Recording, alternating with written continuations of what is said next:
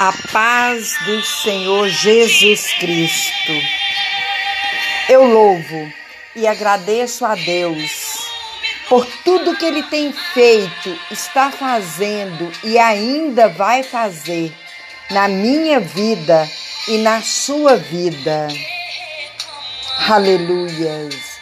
Tudo é na hora de Deus. Aleluias. E hoje eu tenho uma palavra de Deus para você. Aleluias. Segunda Crônicas 7, 13 e 14.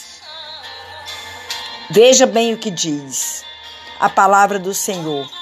O Senhor diz: Se eu cerrar os céus e não houver chuva, se eu ordenar aos gafanhotos que consumam a terra, ou se enviar a peste entre o meu povo, ó, e se o meu povo, que se chama pelo meu nome, se humilhar e orar e buscar a minha face e se converter dos seus maus caminhos, então eu ouvirei dos céus e perdoarei os seus pecados e sararei a sua terra.